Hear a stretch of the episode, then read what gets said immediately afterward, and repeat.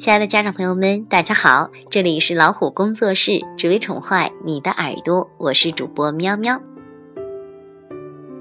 女儿五岁，读幼儿园大班，母乳到九个月。从小她喜欢吸吮大拇指，经常躲开大人偷偷的吃手，手指已经被吃出了老茧，用尽办法都戒不了。这是一个苦恼的妈妈说的话。如果孩子吃手指的行为非常的严重，甚至是指甲被啃掉，手指头都被吃出了老茧，每天吃手指的时间很多，那么父母需要考虑是不是环境的因素给孩子带来的不良影响。比如说，孩子得不到父母的关注，孩子的工作量不足，孩子被限制的太多，夫妻关系不和睦，给孩子带来紧张感。有很多环境因素呢，会影响到孩子的心理，导致孩子吃手指的情况变严重。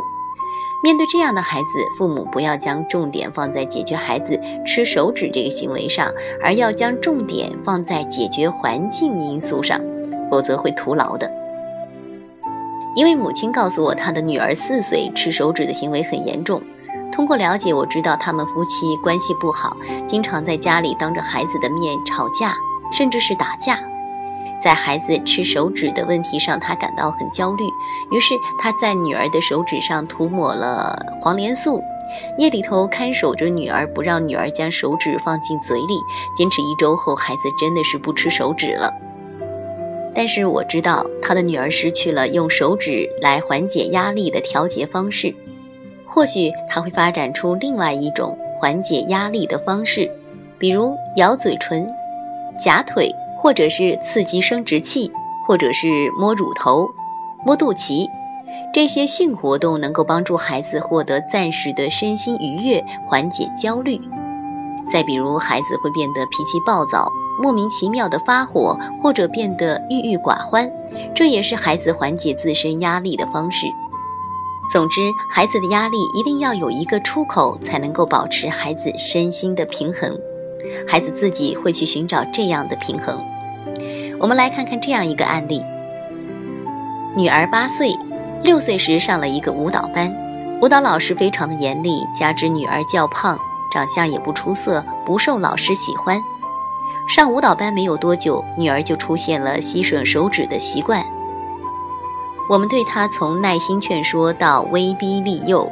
费尽心思的要他彻底的改掉这个毛病，但是一直不见效。班主任老师也多次表示不喜欢他这个行为。到一年级结束的时候，我威胁他，如果不改掉吃手指的毛病，就让他留级。终于，女儿不再吃手指了，但是却出现了吸吮自己嘴唇的毛病，每天不停的吸吮，我都不知道该怎么办了。这个孩子在承受压力的情况下，用吃手指的方式来缓解压力，但是被成人粗暴的制止之后呢，孩子将缓解压力的方式变成了吸吮嘴唇。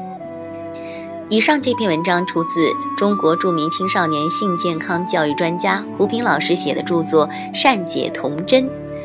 我们身边确实有一部分家长苦恼孩子吸吮手指的问题，分享这样的文章，希望对大家有所借鉴。关爱孩子，从理解孩子开始。